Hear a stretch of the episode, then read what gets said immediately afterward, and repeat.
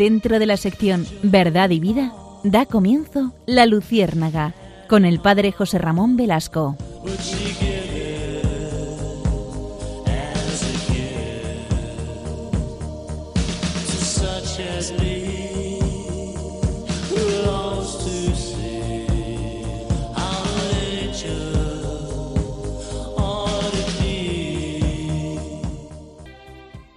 Corría el año de 1517.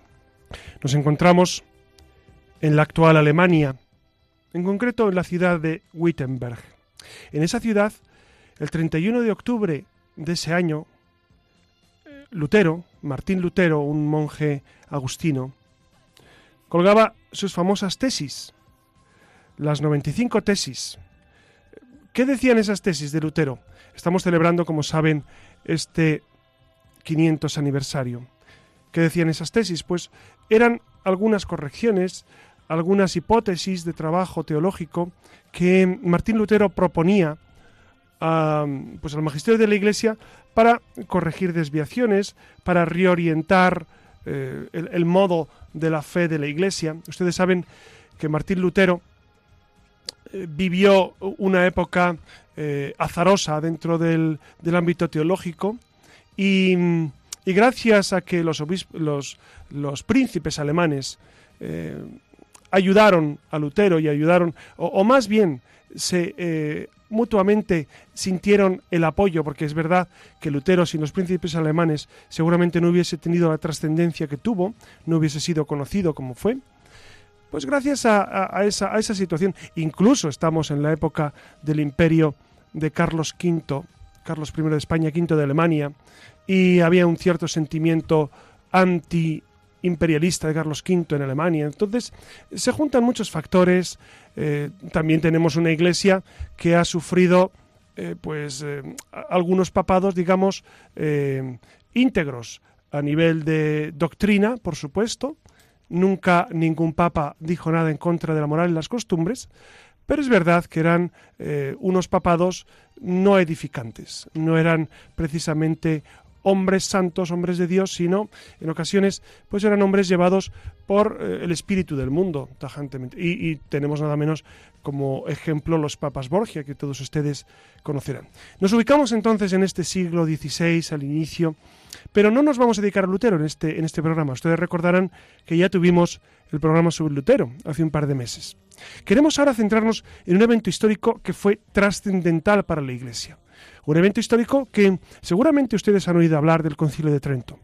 Seguramente les suena esa ciudad del norte de Italia, Trento, que fue elegida precisamente por estar a caballo entre Roma y Alemania, una ciudad que actualmente es eh, un hermosísimo enclave, una ciudad pintoresca. Allí el Papa reunió, el Papa y el Emperador, reunió por fin el concilio. Costó, costó mucho, porque había muchos intereses encontrados. No olviden que también estaba la gran amenaza del turco en ese momento.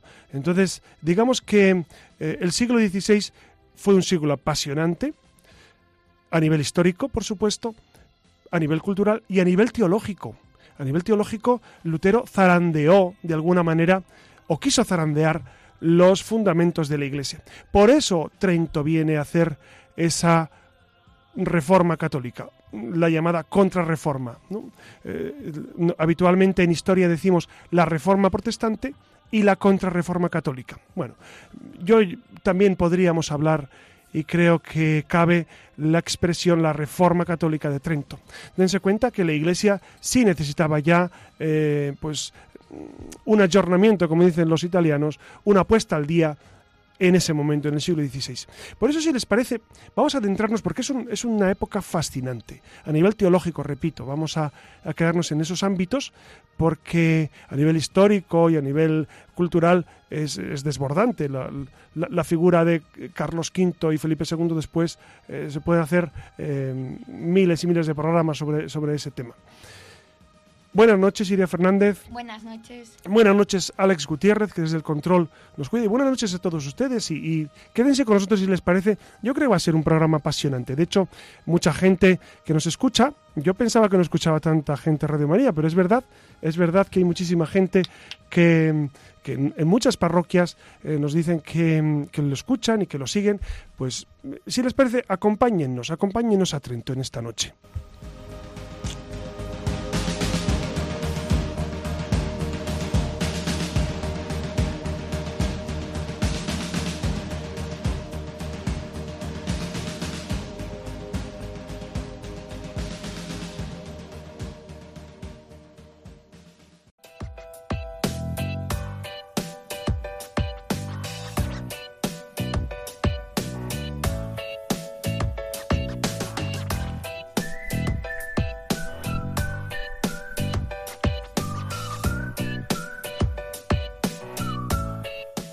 Buenas noches de nuevo. Imagino que a estas alturas ya no queda nadie que no sepa o que no le suene esto del concilio de Trento. Y como saben, fue un concilio ecuménico, que para que lo entiendan, concilio ecuménico no es más que una asamblea celebrada por la Iglesia Católica con carácter general a la que son convocados todos los obispos para reconocer la verdad de una materia o, de una doctrina. Y, bueno, no sé si saben también que la Iglesia lleva ya la friolera de 22 concilios ecuménicos entre los griegos y los latinos. Seguro que les suena el concilio de Nicea o el de Constantinopla, el de Letrán o el concilio de Vaticano I seguro y que, que les suena, seguro que nuestros oyentes, eh, esos dos primeros concilios que, tú, que tú dices, eh, Nicea y Constantinopla, ustedes saben que nosotros eh, recitamos dos fórmulas del credo. Eh, eh, el vulgo dice el credo corto y el credo largo. Es, un, eh, es una expresión demasiado simple. ¿no? Digamos que es el credo de los apóstoles, que el vulgo llama el credo corto. Y luego está el niceno constantinopolitano, que es lo que el común de los mortales llama el credo largo. El niceno constantinopolitano surgió precisamente en estos dos primeros concilios.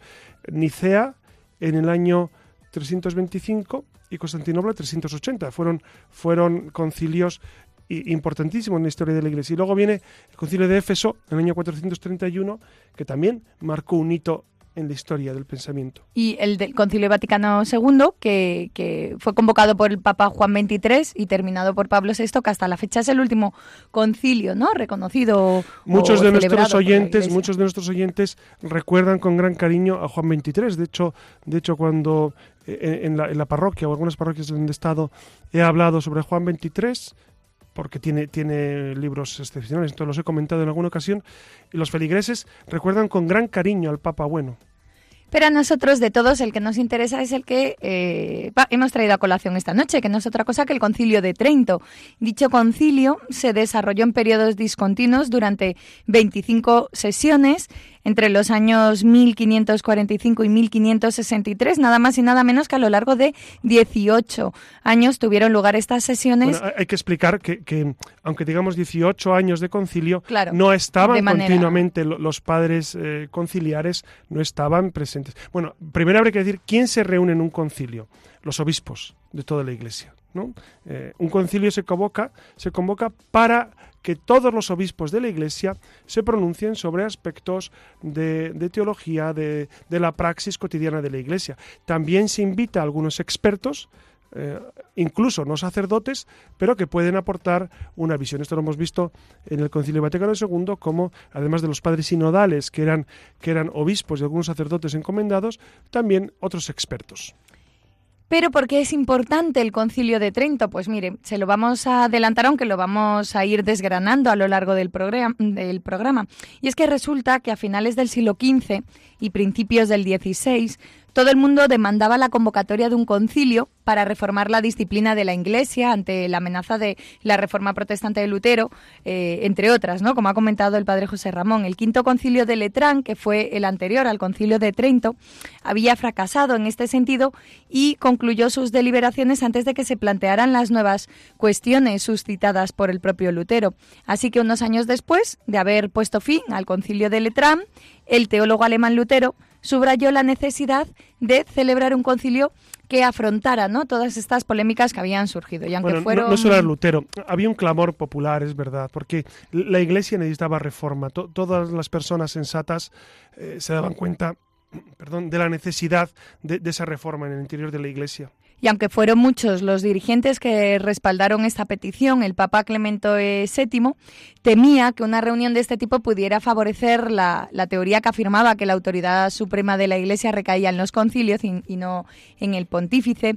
Además, las dificultades políticas que el luteranismo planteó al emperador Carlos V hicieron que otros gobernantes, y de forma significativa el rey de Francia, Francisco I, se mostraran reacios a apoyar cualquier acción que pudiera fortalecer el poder del emperador liberándole de estos conflictos. Claro, e, e, el problema que había entre Carlos V eh, en el imperio español y eh, Francisco I eh, er, era un problema que abarcaba muchos ámbitos, no solamente el político, sino también el social y el religioso. Por eso Francisco I fue, digamos, el, contrincante de Carlos V y por eso se, se demoró tantísimo el inicio del concilio. Pablo III fue elegido papa en 1534, debido en gran parte eh, por su promesa de convocar ese concilio.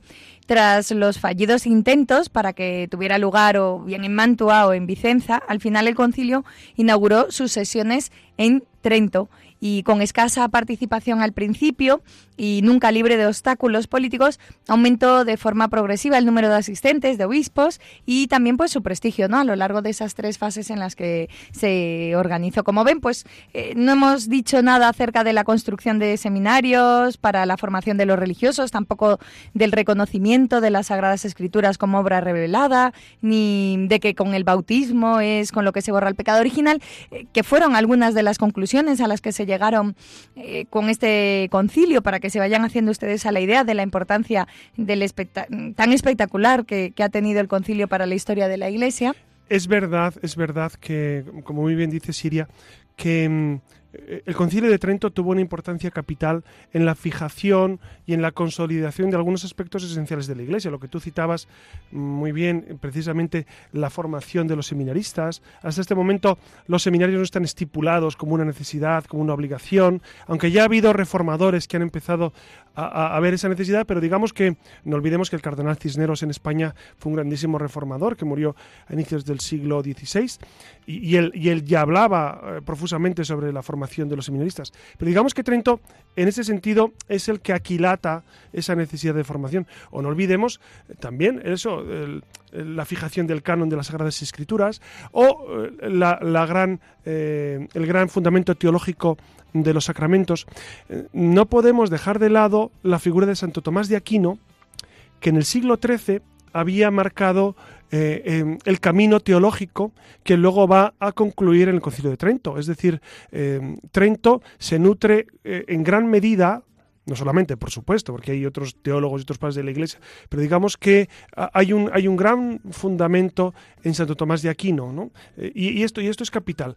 Después, como vamos a ver, eh, en el Concilio de Trento intervienen fundamentalmente dominicos y jesuitas, que son las... Bueno, también los franciscanos tuvieron, pero, pero digamos que eh, dominicos y jesuitas eran las, las órdenes más avezadas en el terreno teológico y que ayudaron profusamente a esta eh, proliferación en el concilio. Pues como ven, era más que necesario traer el concilio de Trento a la Luciérnaga, así que ven de nuevo qué cargadito viene el programa esta noche, saquen papel y lápiz que arrancamos.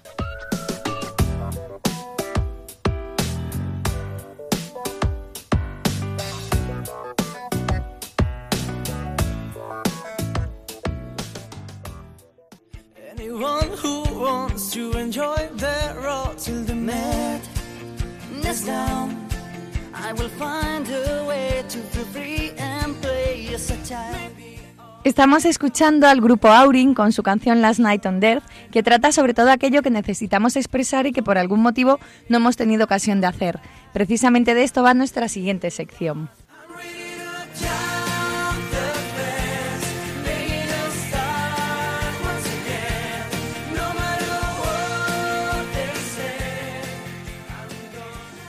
De preguntarle al padre José Ramón Velasco por algunas de nuestras inquietudes, nos vamos a detener brevemente en unos apuntes que tienen que ver con el tema que estamos tratando esta noche y arrancamos con un poquito de historia para contextualizar. Antes de empezar la historia, y, nuestros oyentes, que son eh, profundamente intelectuales y, sabios, eh, me gustaría recalcar que, que, precisamente un concilio como este tiene una, importancia capital. Por eso dedicamos un programa al Concilio de Trento.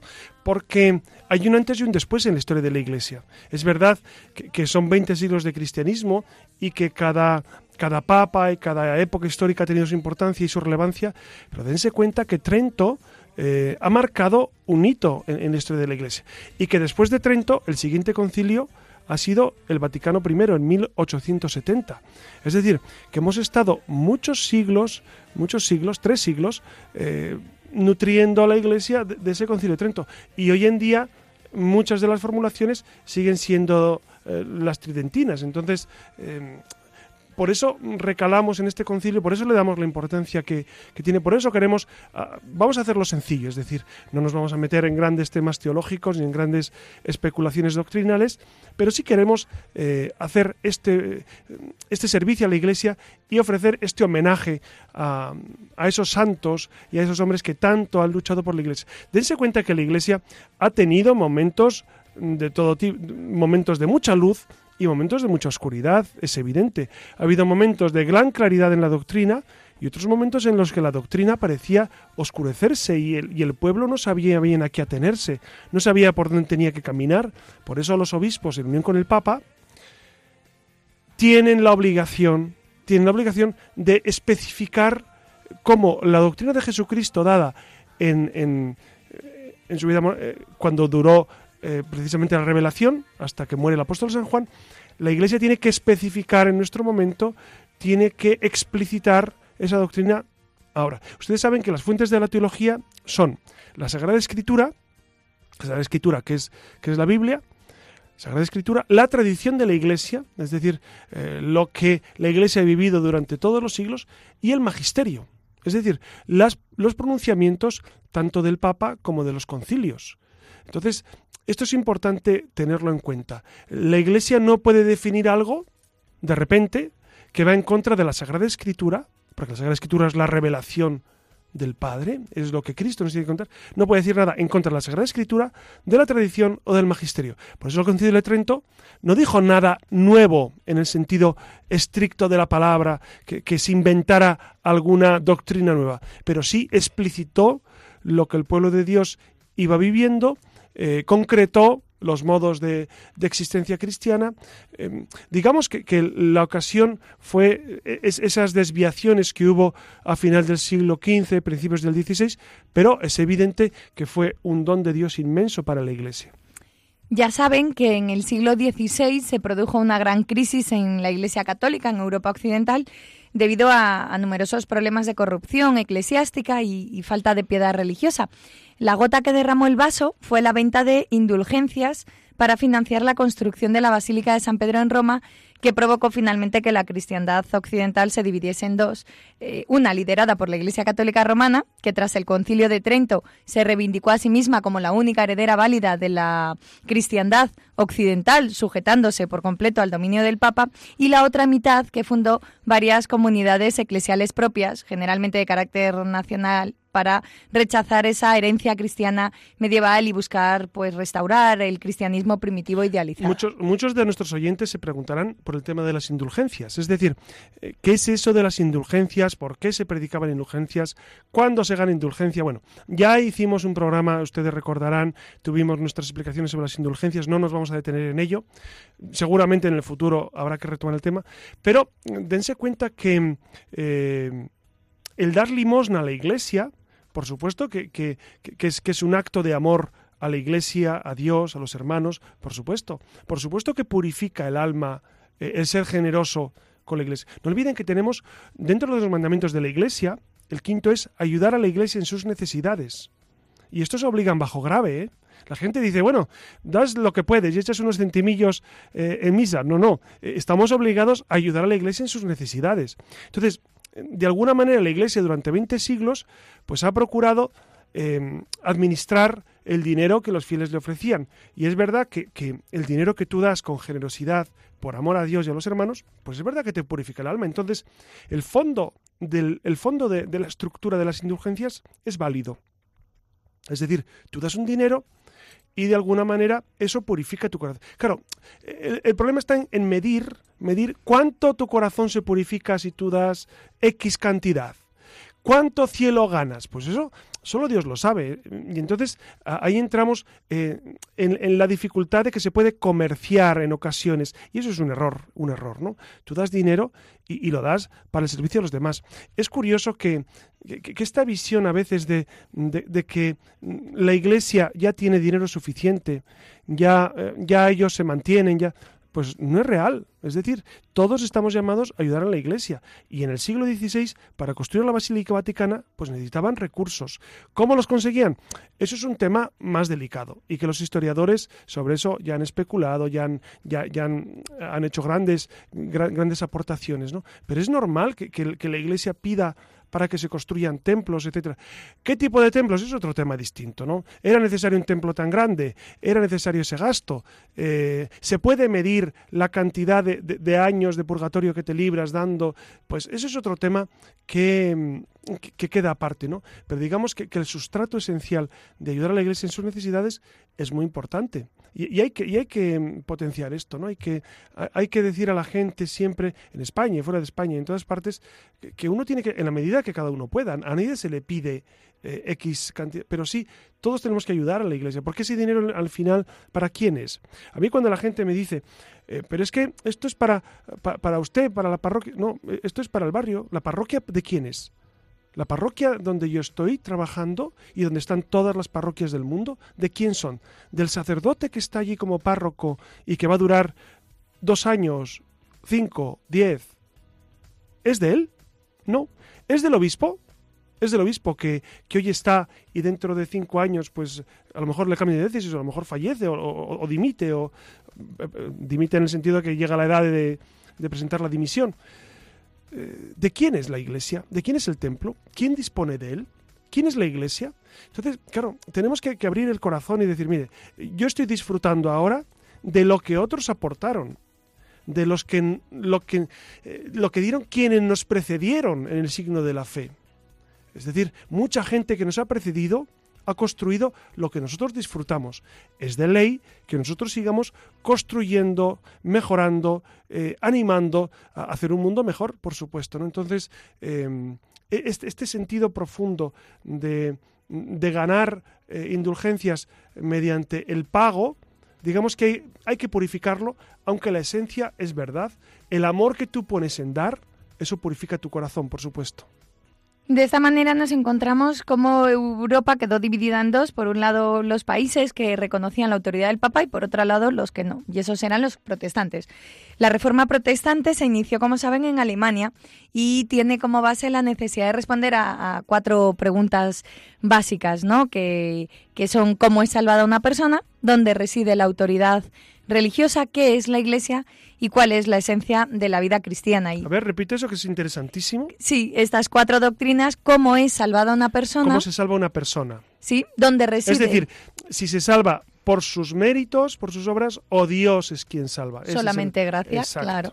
Luego tenemos dónde reside la autoridad religiosa. Claro, claro, porque como, como ellos habían vivido em, esta época de los papas tan complicada, con un papado que quizás no estaba a la altura de las necesidades de la Iglesia, a la altura de la santidad esperada en ellos, pues entonces esa pregunta sobre la autoridad parecía eh, pertinente en ese momento que es la Iglesia. Claro, porque, porque la Iglesia, ustedes saben que también eh, en aquel momento especialmente tenía los estados pontificios, era una estructura política, eh, estaba íntimamente ligada a los poderes temporales, entonces, eh, en el fondo, ¿qué era la Iglesia? Era, era simplemente Cristo que predica los que, que, que, anuncia, id a todo el mundo y predicad el Evangelio y bautizad, etcétera, o era también una estructura social, económica, política, etcétera. ¿Y cuál es la esencia de la vida cristiana?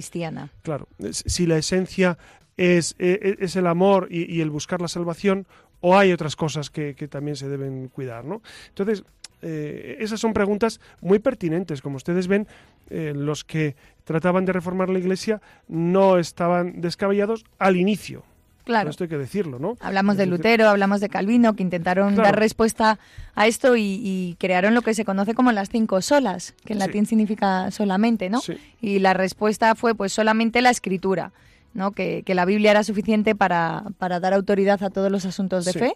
Eliminando toda, toda mediación humana, por lo tanto todo el magisterio, eliminaban. Claro, solamente la gracia, la salvación solamente es por la gracia. Claro, no los méritos humanos, sino es una antropología digamos, eh, un tanto pesimista, yo diría incluso, ¿no? Es decir, solo Dios salva y por lo tanto, haga lo que haga el hombre, no va a agradar al Señor con sus obras. Eh, la salvación solamente por la fe. Claro, Algo así solamente por la fe, porque las obras lo justifica la fe, ¿no? un poco unido al anterior. Solo eh, Lutero lo que hace es extrapolar, como ya vimos en, otra ocasión, extrapolar algunos textos de San Pablo y, no leer a San Pablo en su plenitud. y y, digamos, eh, conectando todo lo que escribe San Pablo con toda la tradición de la Iglesia. Solamente en Cristo, algo así como que la salvación se encuentra solamente en Cristo, en su vida sin pecado y en su expiación, que, eso es suficiente para, para nuestra reconciliación con Dios, y solo a Dios la gloria. ¿no? que como cristianos debemos glorificar a Dios siempre y debemos vivir todas nuestras vidas, toda nuestra vida ante la presencia de Dios, solo bajo la autoridad de Dios y, para su gloria, nunca para el Papa. No, para el Papa ni para los sacerdotes, diría, diría Lutero. Por eso, toda mediación humana en los sacramentos, eh, Lutero rompe con ella. Es decir, no puede entender Lutero que uno se confiese con un sacerdote aunque sea en persona Cristo el sacerdote. no, uno se confiesa directamente con Dios, porque todas las mediaciones humanas eh, son de suyo eh, digamos, eh, naturaleza caída. Entonces, ¿cómo un hombre, dice Lutero, eh, te va a acercar a Dios? Si él está tan caído como tú, si él, tiene la herida de la concupiscencia por el pecado original tan profunda como, como los demás. Entonces, esto hace que Lutero desconfíe profundamente de toda mediación humana. También hay que añadir que, el tema de la Virgen, la Mariología, pues Lutero rompe radicalmente con esa eh, devoción, devoción a la Virgen como Madre de Dios.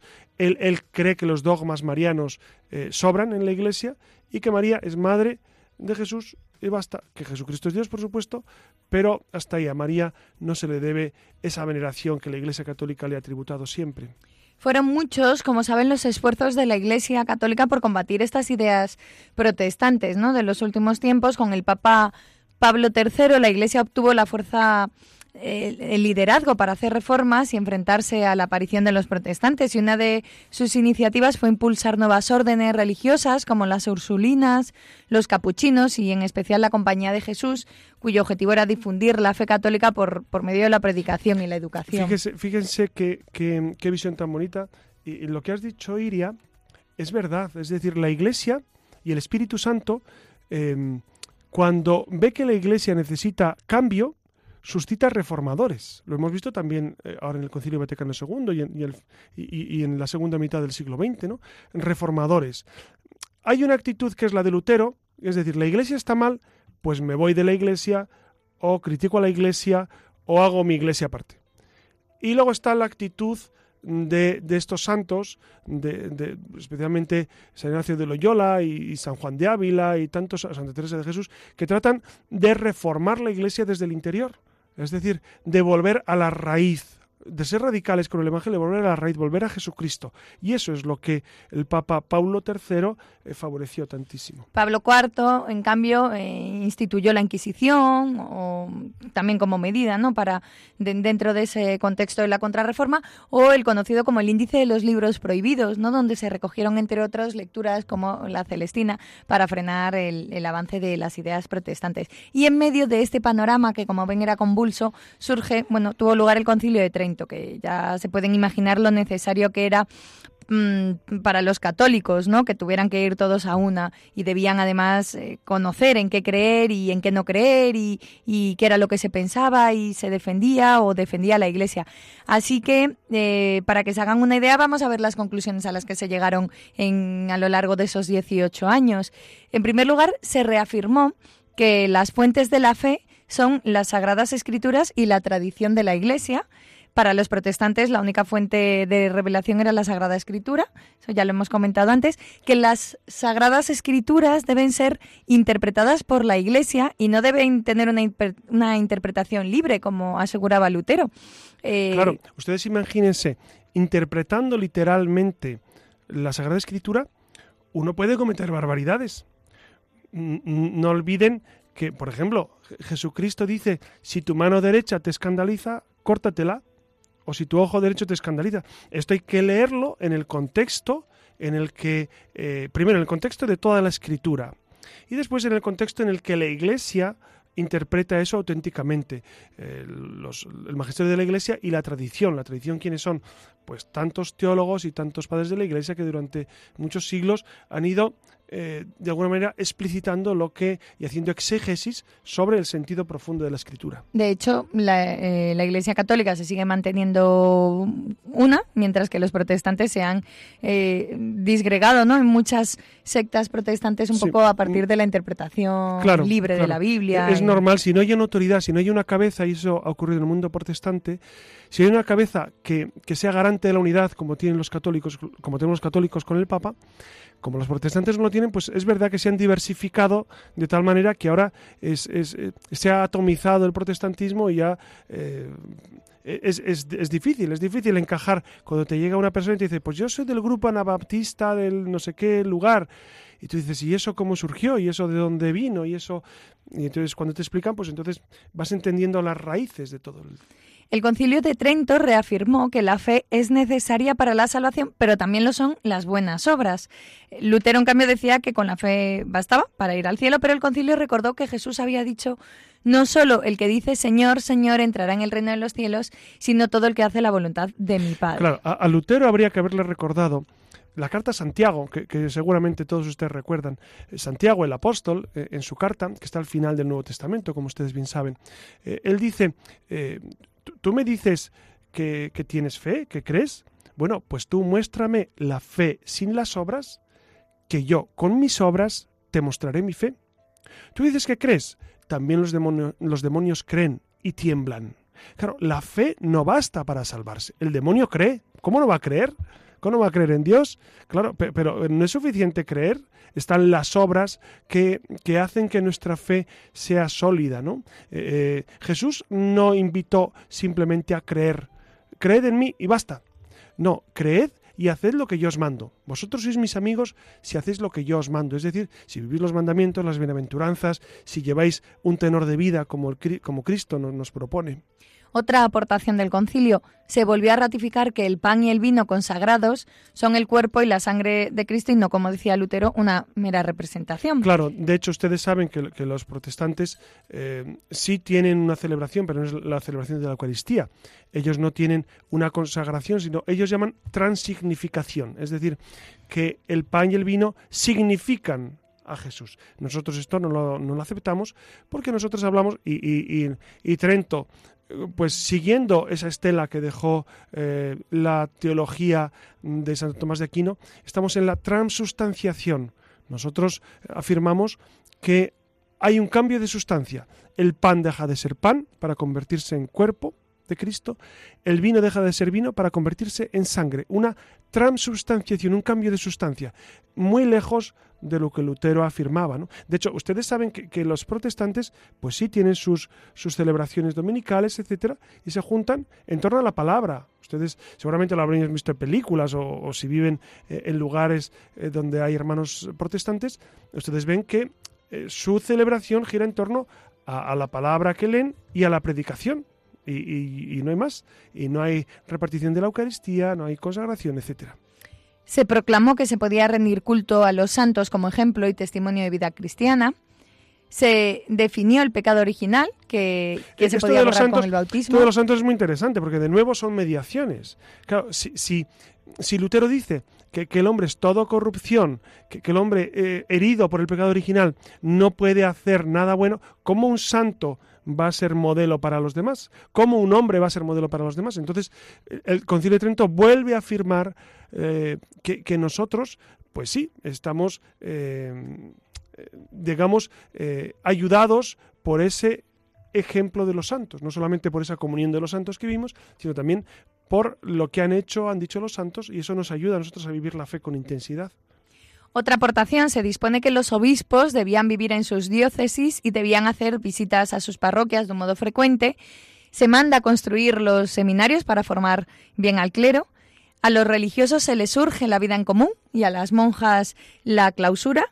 Y se decide la publicación de un catecismo que recoja toda la doctrina del concilio y se manda a hacer una nueva edición corregida del misal y del breviario, ¿no? El rezo de los salmos. Como ven, como ven fue una reforma intensa de la Iglesia.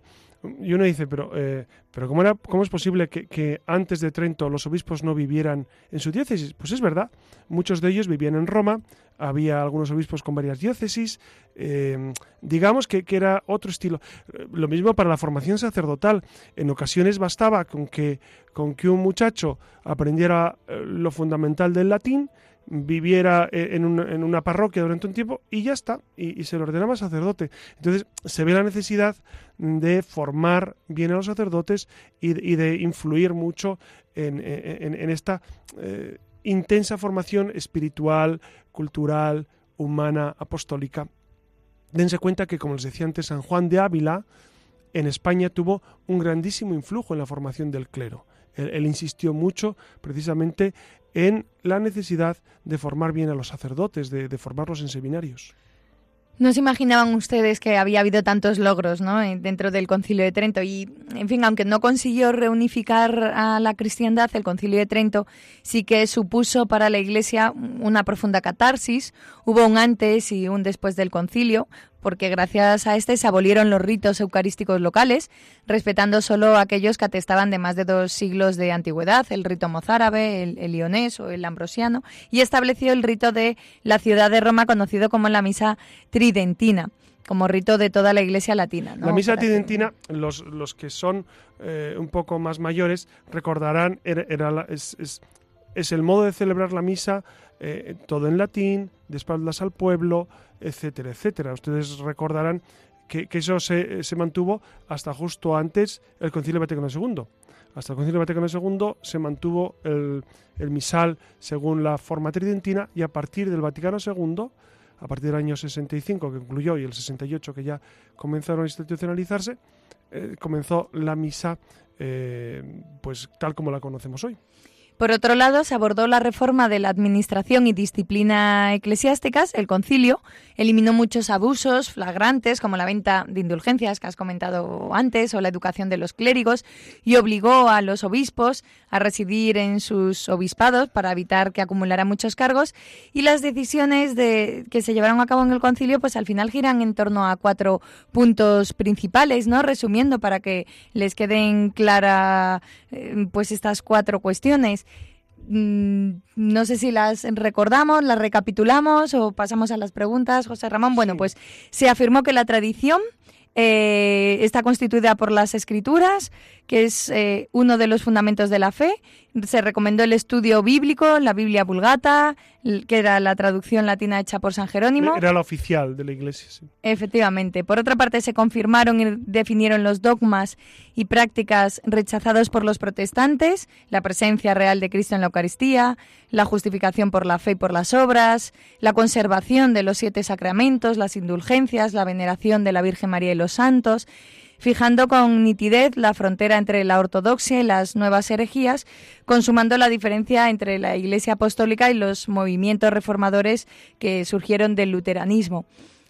Tercer punto, se adoptaron medidas para asegurar a la Iglesia un clero más moral y, más instruido y se fortificó por último la jerarquía y con ello eh, la unidad católica al afirmar energéticamente la supremacía del Papa, ¿no? Como pastor universal de, de, toda la Iglesia.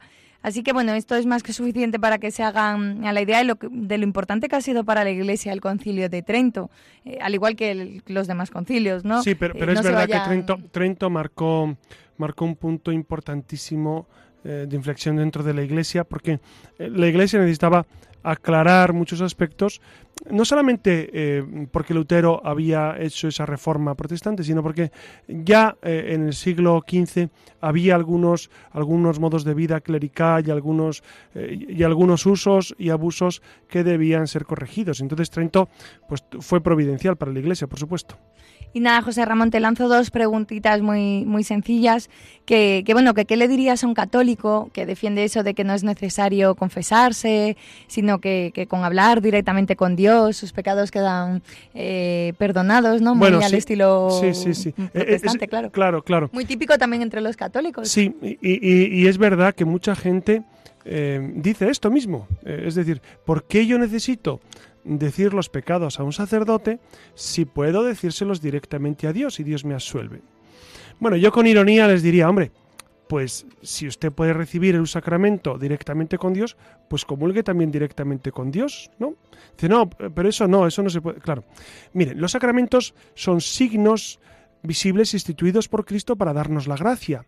Es decir, están precisamente para eh, dar la gracia a las almas, pero están instituidos por Cristo no inventados por la Iglesia, sino instituidos por Cristo.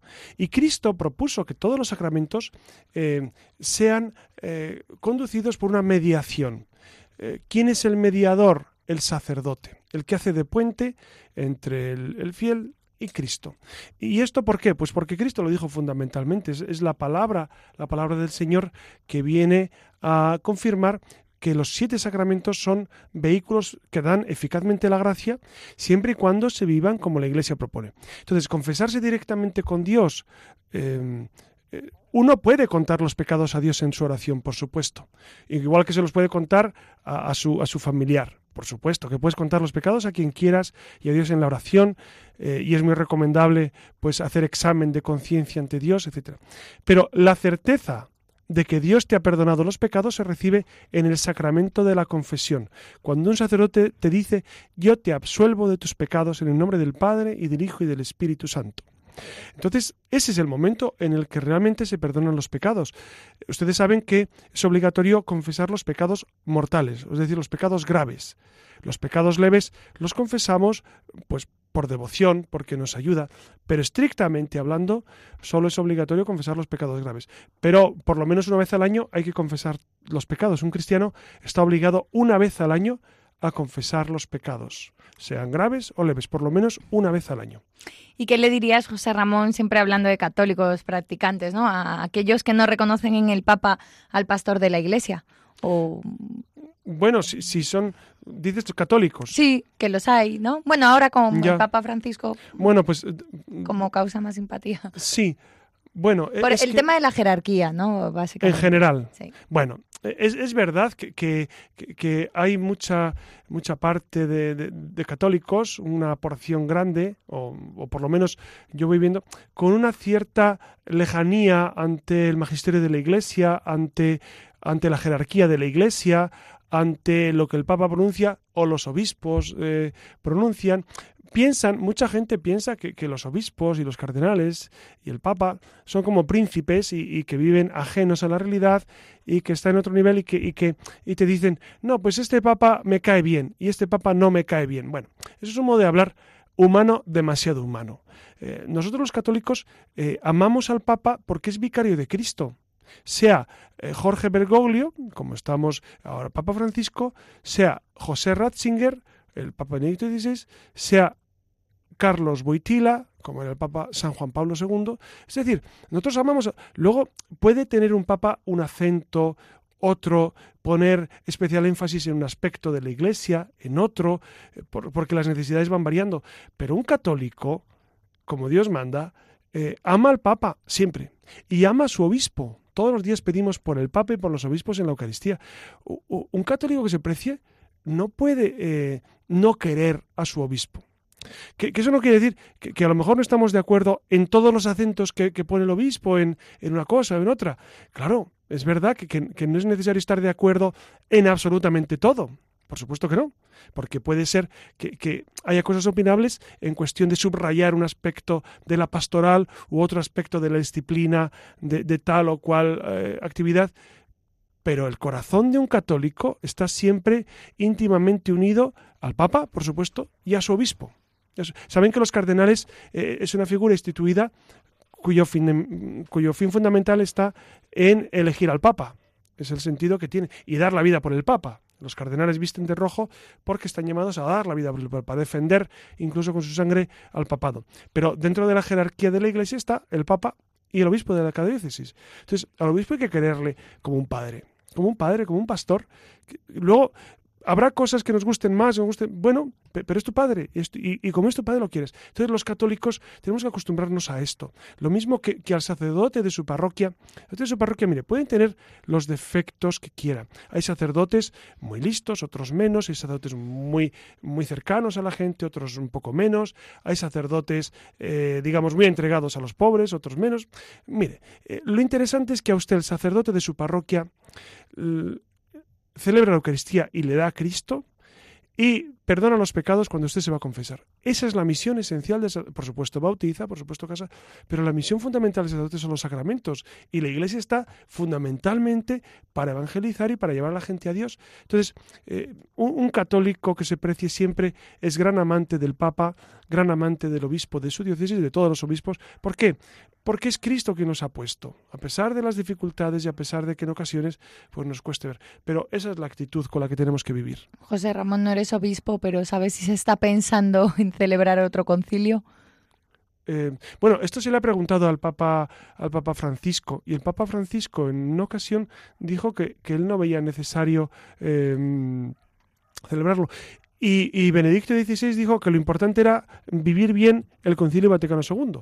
Es decir, que en muchos aspectos eh, estaba por estrenar algunas de las cosas que los padres conciliares afirmaron en los, decretos y en los documentos del Concilio Vaticano II.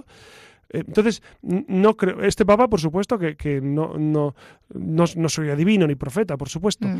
Pero el Papa Francisco mm, me da la impresión de que, de que eh, por lo que ha dicho, no, no está por esa, en esa línea, ¿no? Pues muy bien, muchísimas gracias, José Ramón. Quedan algunos interrogantes por ahí, pero bueno, con esto tendrán suficiente para hacer de boca.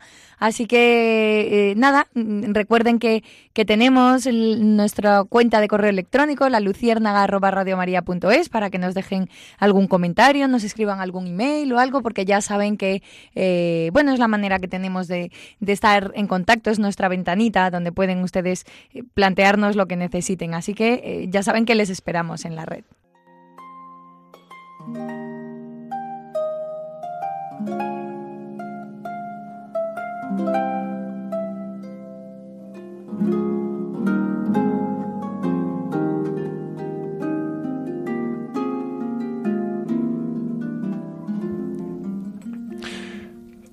Como ustedes saben, en el Concilio de Trento, eh, muchos teólogos, muchos sacerdotes, obispos influyeron poderosamente en, esa, en, ese fortalecimiento de la Iglesia. Pero me quisiera detener hoy, si me lo permiten, e, en un grupo especialmente em, afín al Papa, cercano al Magisterio, son los jesuitas. Los jesuitas tuvieron un papel esencial en la Reforma Católica. Ustedes saben que los jesuitas los funda San Ignacio de Loyola en 1534 los funda precisamente cuando hace el voto en Montmartre, en, en París, eh, y ahí comienzan ellos pues su andadura. Ellos querían vivir uh, como, como Jesús. Cuando eh, le preguntaron al padre maestro Ignacio, padre maestro, ¿y cómo? Y, si nos preguntan quiénes somos, ¿qué les decimos? Decidles, eh, que sois compañeros de Jesús, sois compañeros de Jesús. Bueno, pues de estos compañeros de Jesús hubo dos especialmente interesantes porque Salmerón y Laínez participaron como teólogos en el concilio de Trento. Y Pedro Canisio también les acompañó en, este, eh, en este debate teológico. Pedro Canisio es el llamado segundo apóstol de Alemania por su papel decisivo durante la contrarreforma o la reforma católica llamada. E, en efecto, Canisio fue nombrado provincial de Alemania y animó la fundación de colegios y universidades que difundieron la doctrina tridentina. Dense cuenta que Alemania era el lugar precisamente donde había nacido esa reforma protestante. Y San Pedro Canisio pues, estuvo llamado a, pues, a evangelizar, a reevangelizar, a reeducar a, todas esas, esas, regiones. Diego Laínez, por ejemplo, como general, participó del coloquio, del coloquio teológico de Poissy, eh, convocado por la reina de Francia para debatir con los protestantes. y la Facultad de Teología de la Sorbona y el Parlamento de París se opusieron en este periodo al establecimiento legal de la compañía en Francia, es decir, tuvieron muchas dificultades también. Ustedes saben que el sucesor de la INEZ fue San Francisco de Borja, que fue el santo duque de Gandía, que colaboró con San Ignacio al fortalecimiento de este, de, este caminar de, las, de las doctrinas de Trento. Por eso, e, e, en esta noche no podemos olvidar este gran, este gran eh, eh, esfuerzo que hizo la compañía, junto con otros, por supuesto, con los dominicos y, con, todas las órdenes, pero me, gusta eh, o nos gusta destacar esta, esta, esta acción providencial de los jesuitas. Dios, fíjense, Dios antes de que ocurran los problemas ya tiene pensada la solución. Ha ocurrido en el Concilio Vaticano II. Antes de que acabara el concilio, o justo al acabar el concilio, han surgido estos movimientos que han renovado la Iglesia, estos movimientos laicales de todo tipo, pues igual pasó en el Concilio de Trento. Antes de que ocurriera el concilio, ya Dios suscita eh, pues a San Juan de Ávila, a Santa Teresa de Jesús y a San Ignacio de Loyola, como grandísimos eh, santos y otros muchos que, que hicieron. Esto nos llena de optimismo. Dios siempre tiene la solución a los problemas antes de que ocurran. Muy, buenas noches a todos, buenas noches Siria, que descanses. Buenas noches. Buenas noches Alex Gutiérrez y buenas noches a todos ustedes y, que descansen y que eh, vivamos amando profundamente a la Iglesia. Les ha hablado su amigo José Ramón Velasco.